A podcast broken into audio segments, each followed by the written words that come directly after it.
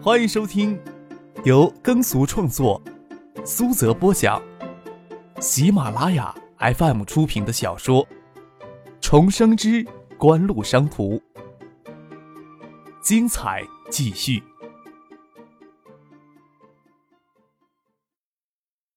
第九十八集，张克必须借助唯一让他感觉好受的一些时间优势，做好最要紧的三件事：打开市场、获取资金、扩大生产。这三者之间是相互关联的。打开市场，有了一定的知名度，就可以从代理商那里获得一定量的保证金，分一部分继续进行市场运作，一部分用于扩大生产。但是这三者之间环环相扣，相互纠缠，你还得小心的维持三者的平衡。市场开发起来，生产跟不上，白白便宜那些贴牌假冒的影碟机制造商，你同时还得为那些质量低劣的产品背黑锅。市场未充分开发就盲目的扩大生产，不仅无法从代理商那里以保证金的名义套取生产资金，还会导致有限的资金被占用。在影碟机市场急剧爆发的年代，最大限度地控制好市场开发与产能扩张的节奏，才能最大限度地从影碟机市场摄取最大的利润。当然，扩大生产之后，还要建立严密的工业体系，严密的质量管理与成本控制，也是张克放弃代工模式自筹生产基地最重要的考虑。目前已经委托盛兴在华东地区筹备完善的售后服务体系。张克需要一开始就跟其他影碟机制造商拉开距离。哪个地方的党政领导干部不希望辖区内的工业投资规模越大越好？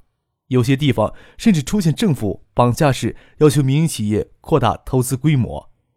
听了张克语气平淡但是内涵激情的市场分析之后，宋培明问他：“爱达电子筹建的生产基地，你希望要有多大呢？”省纪委批复的权限有多大，我们就筹建多大。现在国内收缩银根，控制工业投资规模，用地超过六百亩的工业项目必须向中央批复，在目前的情况下，短时间内很难通过。宋培明吸了一口凉气，没有想到张克的心这么大。除了海州控股正筹备的棉纺织工业园区，海州市还没有单独的项目，接近六百亩用地。他推动进行技改的星光造纸厂新厂子才一百五十亩的规模，问道：“资金怎么解决？”中央对银行贷款控制极为严格，高达数亿的投资资金已经超过宋培明的能力范围了。就算捅到市里的难度也很大，关键在唐学谦会不会旗帜明显的支持张之行还在读高中的儿子。周富明等其他市委领导会不会有非议？前期资金自筹，首先考虑组装工厂，设备投资有限，主要还是基建投资，有两千万就能让项目动起来。后期追加的资金也很有限，虽然目前已经开发机芯等元件的研发，但是还要拿出成熟的东西，还要一两年的时间呢。到明后年的投资额度会增加许多呢。但是爱达电子很可能已经缓过劲儿来。也说不定，国内的金融环境会宽松一些。再说，爱达电子做起来之后，向银行借贷也容易一些了。见张克都有周密的考虑，宋培明自然会全力支持。张克又说道：“土地转让金的问题。”宋培明爽利的说道：“只要在城南一亩三分地里，我还能做主。”区里所收取的土地转让金会以产业支持形式全部返还给爱达电子的。六百亩的工业用地，土地转让金绝对不是小数字。没有宋培明这承诺，张克的压力会巨然大许多。对宋培明而言，独断专行的给予爱达电子这么大的支持力度，也是冒着极大的政治风险，几乎将他政治前途都绑架到爱达电子的身上。爱达电子不能在税收、就业、增创。产业发展上给城南区做出卓越的贡献，宋培明的日子就会非常的难过。得到宋培明的支持，有些工作就可以提前准备起来，虽然将项目的规模控制在省纪委审批的范围之内。毕竟是海州市近年内少有的大项目，一经披露，必定会引起众多目光的关注。前期的准备工作务必要做得细致全面。张可又与苏京东、丁怀在电话里沟通了一下，爱达电子势必要大肆的招兵买马，才能应付接下来的急剧扩张。盛兴今天转进账的一千五百万，可真是救急的钱。张可还想给爸爸打个电话，问一下农机厂厂长竞聘的事情。石伟忠是许思的小舅，由于许思家亲近，他要真能坐上农机厂厂长的位子。也能分担许思家的压力。坐了半天肩酸背痛，张可站起来伸展身体，还想做一节广播体操来着。没等他给爸爸打电话，傅俊从广告公司将制作好的广告片拷贝取回来。许巍那间特护病房里有录像机，张可拿着录像带过去，看着他们几人都在认真的温习功课，心里多少有些惭愧。朱小军也不至于一直无所事事的留在这里。张可离开许巍病床不久，他就有事先离开了。不过说好晚上会赶过来，看时间他也差不多快回来了。什么录像？令小燕不够专心，看见张可跟父亲进来，就探过头来看他手里的录像带，撇撇嘴：“竟有心思看这种袋子。”江黛儿凹凸有致的身体蜷坐在沙发上，修长纤直的长腿伸直着，很随意地搁在许巍的腿上。他撩眼看着令小燕，疑惑不解他话里的意思，瞥眼看了看张克，视线碰到一处，眼神瞬间的闪躲，显露出她少女娇羞的迷人神态，眼眸异常的妩媚。张克知道令小燕误会了什么，这是广告公司制作的拷贝带，没有标签，很多色情电影都以这种白盘的形式在民间流传。撇嘴一笑，流露玩世不恭的纨绔气质，嘴角挂着迷人的微笑。青少年很苦闷的，黑人一笑。你家朱小军经常拉着你接受这种教育呢？令小燕嫩脸一红，嗔骂道：“胡说八道！我们可比你这些小男孩单纯。”张可将拷贝带塞进放映机里，坐到与许巍、江黛尔中间，舒服的蜷起腿。许巍回头瞪大眼睛看着他：“这么大点地方。”你倒坐得舒服。江黛尔不好意思蜷起腿盘坐下，腰肢伸直着，愈发显得腰，愈发显得腰细胸挺。你还真在这里看？令小燕拿起书站起来。这里是医院呢。什么东西不能看？许巍疑惑不解的看了看令小燕。你们看了就知道了。我回房间了。啊。小孩子不会要看不干净的东西吧？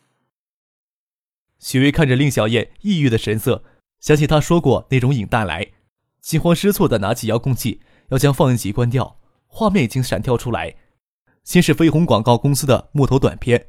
真正的广告片很短，只制作标准的十五秒影像。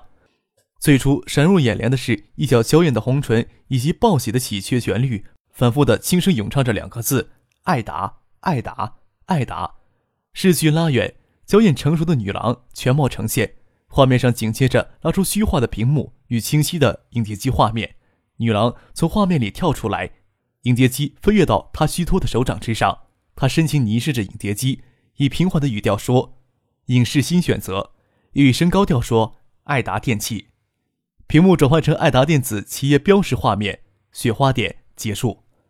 标准的五秒影像只保留。影视新选择爱达电器以及爱达电子的标识画面，这是标准的以广告告知为目的的广告片，所有创意以及画面设计都是张克设定，但需要广告公司按照他的思路制作出来。短短的十五秒广告影像结束，令小燕愣在那里。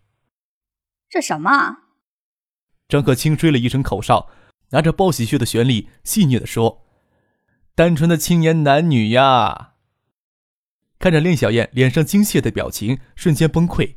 林冰、许巍、江黛尔却是明白过来，哄笑起来。林冰跳起来抓住他：“那种袋子到底是什么？快说来听听。”原来令小燕也有措手不及、满脸羞红的时候。张可从发愣的许巍手里拿过遥控器，又将十五秒广告反复的播放了几遍，不理会坐在另一组沙发上扭打的女孩子们。站起来，将录像带退出来，交给傅俊说：“打回去。广告女郎够夺目，但是眼神涣散，脸上的表情有些呆滞，没有沁人心脾的清新形象，声线有些单调，缺乏清亮透彻的感觉。你让他们找那种有着海豚鼻音的人配音。广告女郎要是只会抛媚眼，请广告公司考虑换人吧。”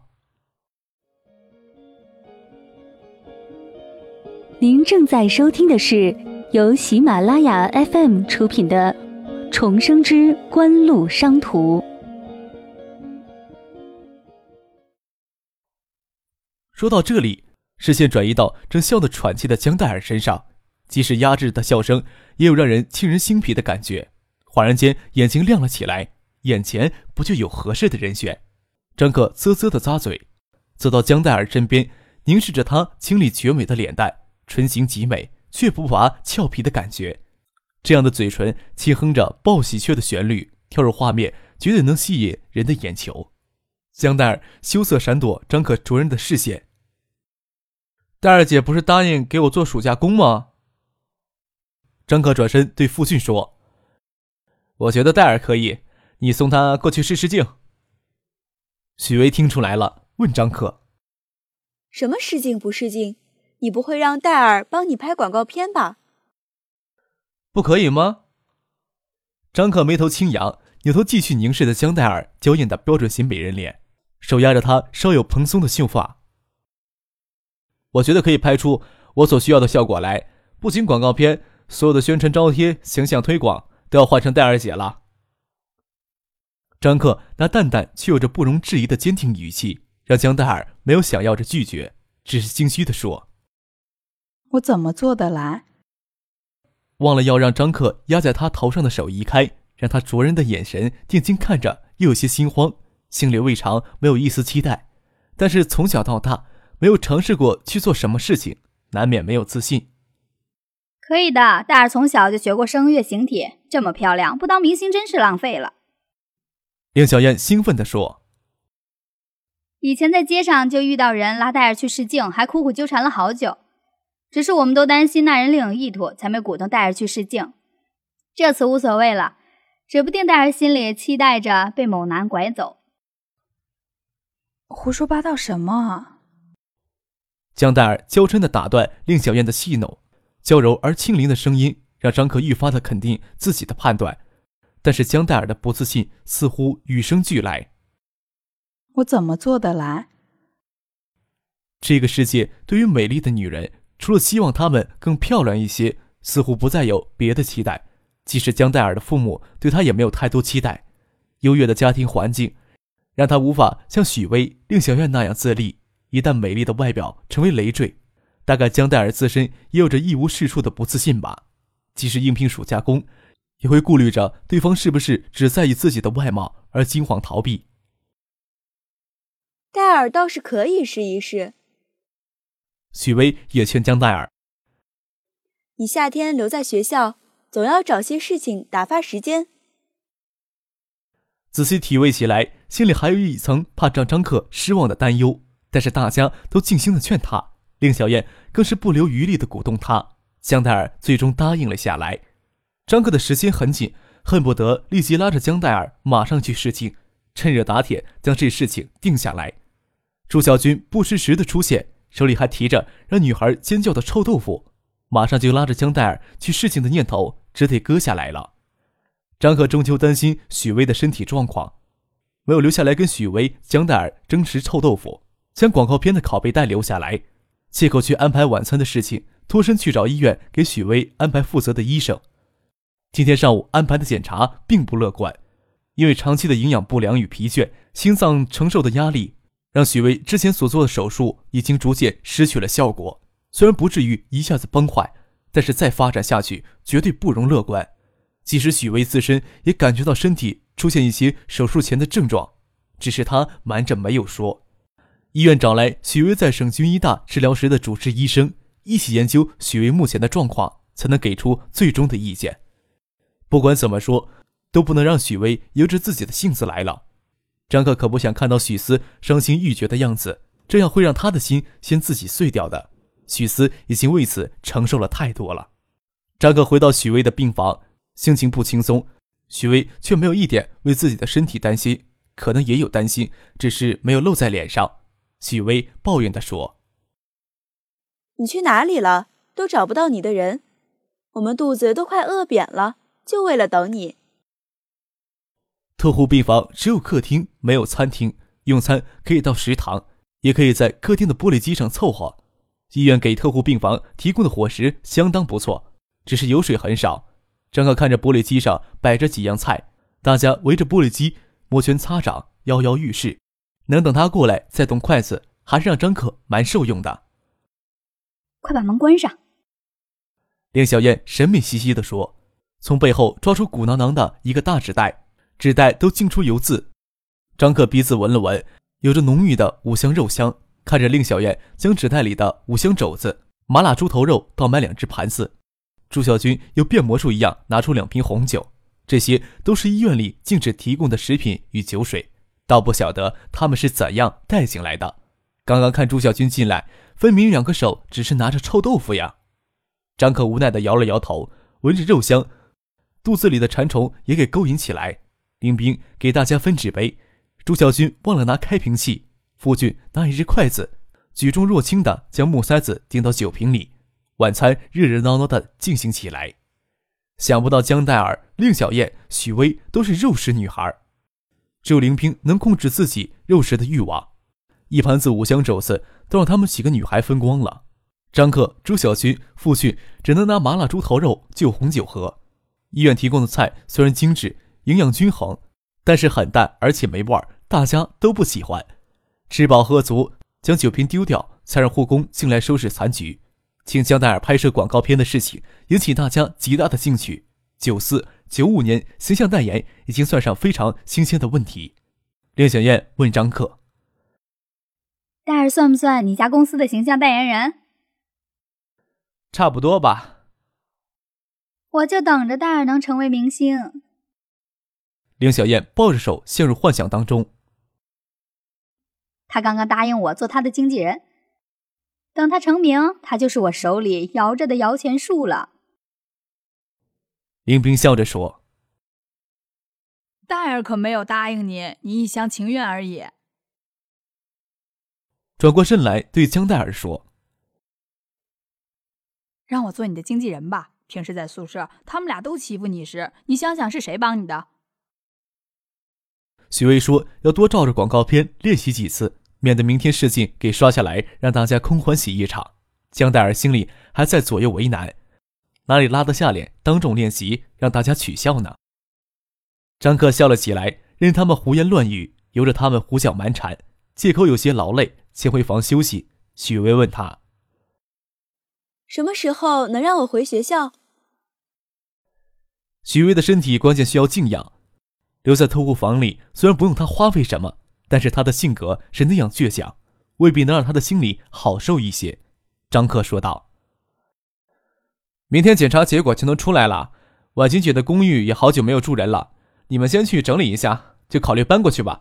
这种热天，你们要是高兴住学校的话，那可真够受的了。”